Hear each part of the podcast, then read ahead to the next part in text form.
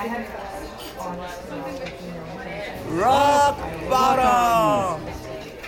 ックボトムポッドキャストチャーリーです。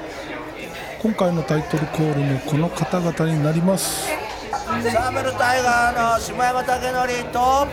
ッシェイカの石原慎一郎。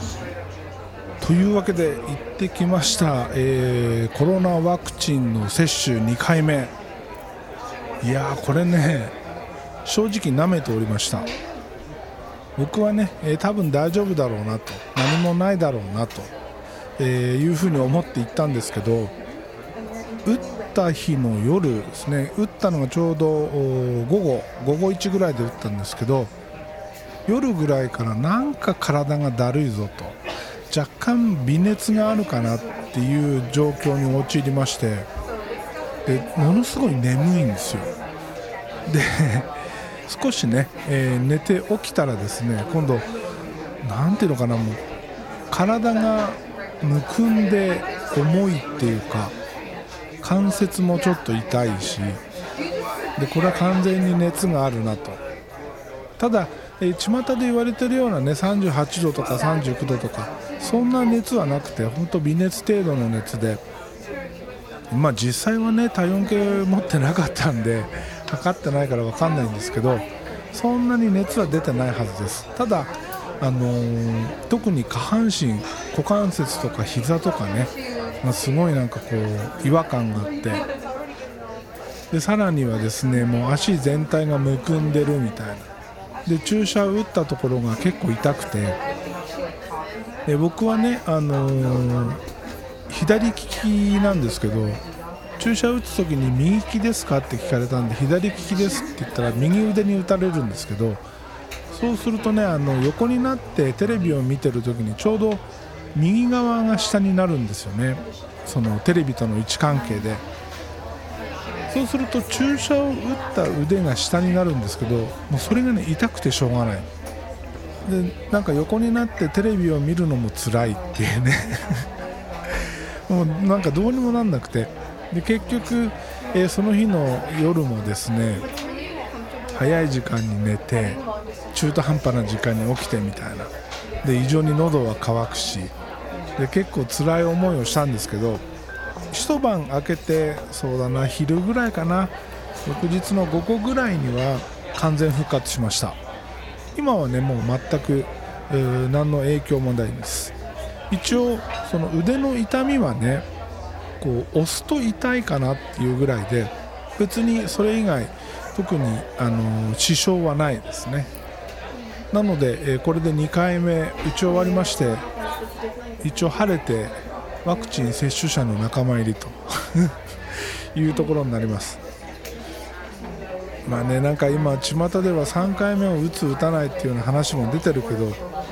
どうなんでしょうね。まあその辺は どうなるかわかんないけど。とりあえずこれであの一段落です。というわけでですねそうだな。そう最近ですね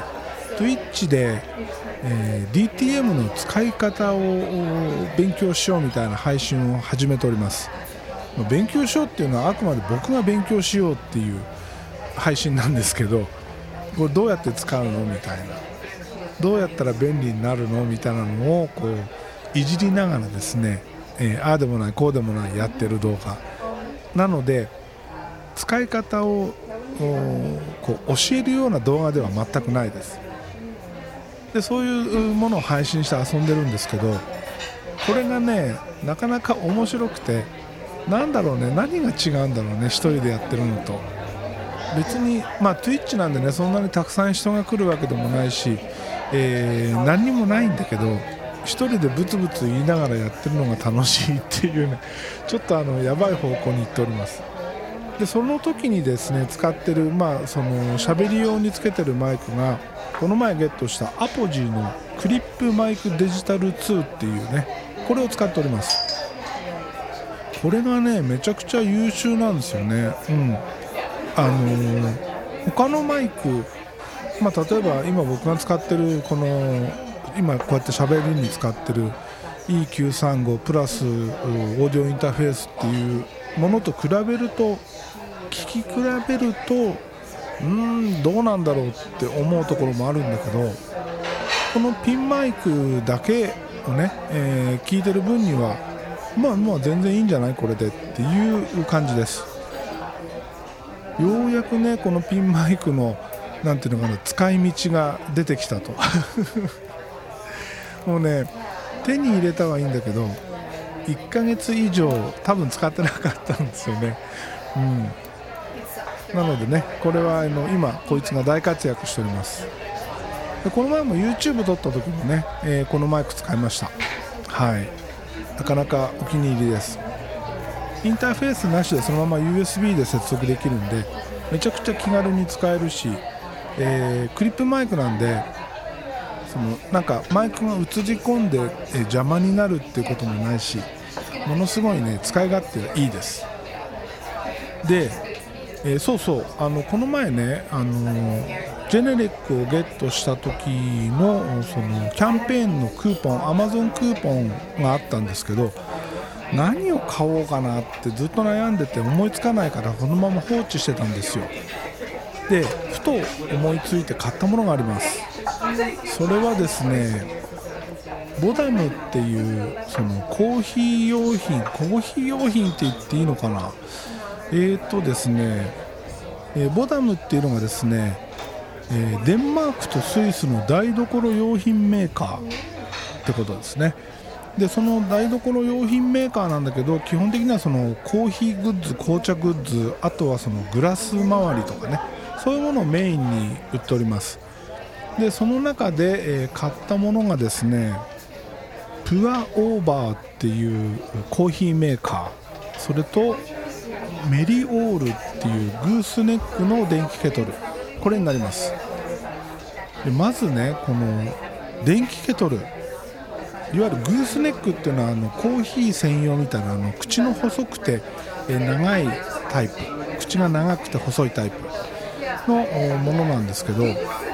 ずっとねこういう形の欲しかったんですよ。コーヒー入れる時に絶対楽なんですよ。で欲しかったんだけどまあまあ別に慌てて買わなくてもいいや。なんかなんかのタイミングで買えばいいやぐらいのね、えー気持ちで。今まではあのティファールの電気ケトルを使ってたんですけどティファール、まあ、いわゆるその普通の電気ケトルって口がこう上の方についてて広い口がついてるじゃないですか。そうするとコーヒーを入れるときにゆっくりねあのちょっとずつ注ぎたいのがなかなかうまくできない。でさらにゆっくり入れるとこう漏れるんですよね水がね。お湯がね、えー口の下を伝ってポタポタこぼれちゃうわけですよ。なのでこういうコーヒー用のね、えーグースネックのものを欲しかったんですけどこれをようやく買いました。これはですねめちゃくちゃ良くてマジこれ使いやすいです。ただ、えーグースネックっていうのは下の、まあ、電気ケトルの下の部分からニョキッと生えた口があって、えー細い口が生えてて、えー注ぎ口になってるんですけどその生えてる分と、えあと取っ手の部分。で距離が結構あるんですよね。今までのものは胴体に対して取っ手と口ってそんなに離れてなかったんですけどこのタイプ結構あの距離があります。1.5倍ぐらいの距離になるのかな。で最初使った時にですね注ぎ口がめちゃ遠くて全然なんだろう使いにくいと思ったんだけどまあこんなのね数回使えばすぐ馴染むので今ではねもうこれ買ってよかったなっていう本当大満足です。デザインもねめちゃめちゃシンプルでかっこよくておしゃれです。僕に似合わずめちゃおしゃれです。でこのボダムっていうメーカーはですねもうそれこそもう何年前20年ぐらい前から結構好きで当時は電動サイフォンとか使ってました。結構高かったんですよね、うん、で、えー今回この、プアオーバーっていうコーヒーメーカーとメリオールっていうグースネック電気ケトルをゲットしたと。でこのもう一つのプアオーバーっていうコーヒーメーカーなんですけどこれがねまたおしゃれなんですよ。めっちゃおしゃれなんですよ。これね言葉で説明できないんだけどまあえー、て言うんだろう。丸いこのフラスコ口の広いフラスコみたいな上に、えー、フィルター部分を差し込ん刺してっていうか置いてお湯を注ぐと下に溜まると。いうもんなんですけどそのフラスコ部分にあたるコーヒーが溜まる部分の器ってまあガラス製なんですけどそのままだと熱くて持てないじゃないですか。なのでその首の部分にですねコルクの何ていうのかな持ち手がついてます。でこのコルクの持ち手を持って注ぐことで、えー、熱くなく注げると。いう構造になっててこれが 500ml 作れるのかな、えー、電気ケトルが 800ml なんでちょうどいいそのサイズ感になります。でねこれめっちゃかっこいいんだけどかっこいいしそのななんていうのか使い勝手も結構いいんだけどコーヒー注ぐと口にちょっと垂れるじゃないですか。でそれがねコルクを汚すなっていうのがあって1回使ったんだけど今片付けております。何のために買ったんだって感じだけど。ねもったいないですよね。うん、いや今ねちょっとねあるお店を出せたらいいなっていうことを検討しててそれがもし出せるなら、まあ、ちょっとしたねカフェスペース的なものを併用したいなって思ってるわけですよ。でもし本当にそれが出せるならそこで使おうかなというふうにも考えてます。もうね見た目的にも抜群におしゃれなんで絶対ねそういうところで使うのはねありな気がするんだよね。はい。そして、えー、ついでに買ったものヒートシンク。ヒートシンクです。あのー、SSD とかに貼る細長いタイプのヒートシンク買いました。これは何のために買ったかというとオーディオインターフェースがめっちゃ熱くなるんですよね。今までもヒートシンクつけてたんですけどあんまり効果がないっていうかあのー、背の高いヒートシンクをつけてたんで見た目も良くないっていうのがあってなるべく背が低くて平べったい、えー、そして面積の広いものにしようと思ってその SSD とかに貼る平たいタイプのヒートシンクを買いました。でこれがですねまあ、今のところこれをつけてからそんなにクソ暑い日が続いてないので実際の効果ははっきり分かんないんですけど見た目がすっきりしたっていう点では良かったかなというところになります。本当ねこのオーディオインターフェースアホみたいに熱くなるんですよ。やばこれ壊れるよっていう恐怖感を覚えるほどの熱さになります。でこの、うん、僕が使ってるのはユニバーサルオーディオのアローっていうタイプなんだけどアローだけなぜかその冷却のことが一切考えられてない。筐体全てが塞がってるっていうね。これの上の上位モデルのアポロっていうシリーズになると筐体はもうスリットだらけなんですよ。それは放熱のためのスリットなんですけどアポロがあんだけスリット開いてるのにアローは全部閉じてて本当に大丈夫なのか？しかもこの暑さ本当に壊れないのか？って毎年ね夏になると心配になってたんですけどまあそれのね気圧め程度にしかならないけどヒートシンクをつけてみました。まあね今までもね、えー、これ3年目かな？使い始めて、えー、壊れてないので多分問題ないんだと思うんですけど、まあ、とにかくねあんまりにも熱くなると精神的に良くないのでなんでこいつはその冷却のことを考えてないんだろう。しかもね裏面一面にねその滑り止めのゴムシートが貼ってあってその底面に空間もないんですよ。普通だと底面足がついててほんの数ミリでも浮いててこうね風が流れるような構造になってるじゃないですか。そういうのにもなってなくて本当大丈夫なのかってねめっちゃ心配になるんですけど、まあ、幸い今まで壊れてないので多分大丈夫なんでしょうね。アローとアポロの違いってことで言うと基本的に大きな違いはなくてその DSP チップっていうコアが入ってるんですけどそれがシングルなのがアローでデュアル以上なのがアポロ。っていうところなんですけどそのコアが1個か2個以上かの違いだけでそんなに熱対策に差が出るのかなっていうね。不思議なんですけどうーんまあまあまあとりあえず今ねこうやって使ってる感じですね。であとあとどうだろう。そうさっきねそのお店を出したいなみたいな話をしたじゃないですか。でまあそういう話をねちょこちょここう知り合いとかに相談したりしてるんですけどめっちゃ嬉しいことにですね、えー幼なじみとかね、えー地元の先輩とか後輩とかあとはもうそのその人たちのもう子供の世代までね、えー含めてめっちゃねなんか親身になって協力してくれるんですよ。いろんなこのアイデアをくれるとかねそういうの始めるにあたって補助金はどういうの使えるとかね調べてくれたりめっちゃなんか親切にしてもらってていやありがたいなと思うわけですよ。それこそ、まあ、中学高校出てから地元を離れてて、えー30年とかねほぼ音沙汰なしに、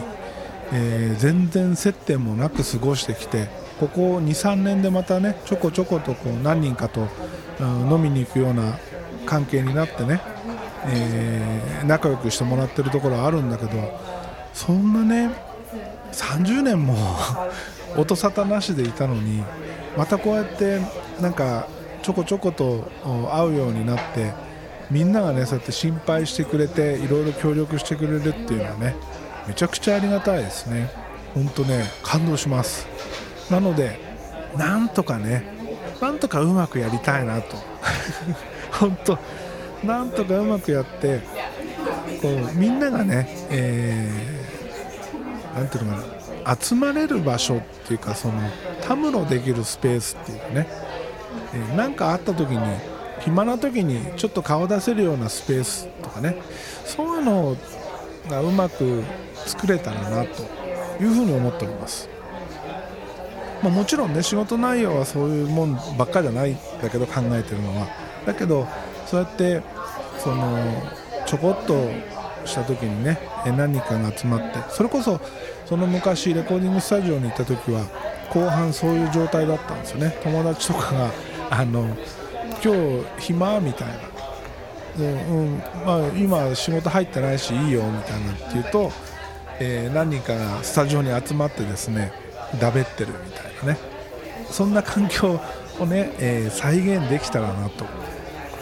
そしたら楽しいな。その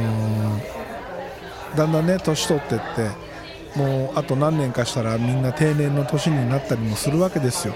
そういう時にね、えーみんなでその、まあ、集まってねもしくは、えーみんなでできることを協力し合ってそれが仕事につながってみたいなね、えーそういう風になっていけたらなと、えそういう場所が作れたらなと思っております。いやー本当ね、えー感謝感謝感激でございます。はい。というわけでね、えー今日はこの辺で終わります。今日も、えーラストはヘルボイスヘルギターから「焼酎野郎」で締めくくります。というわけでまた次回です。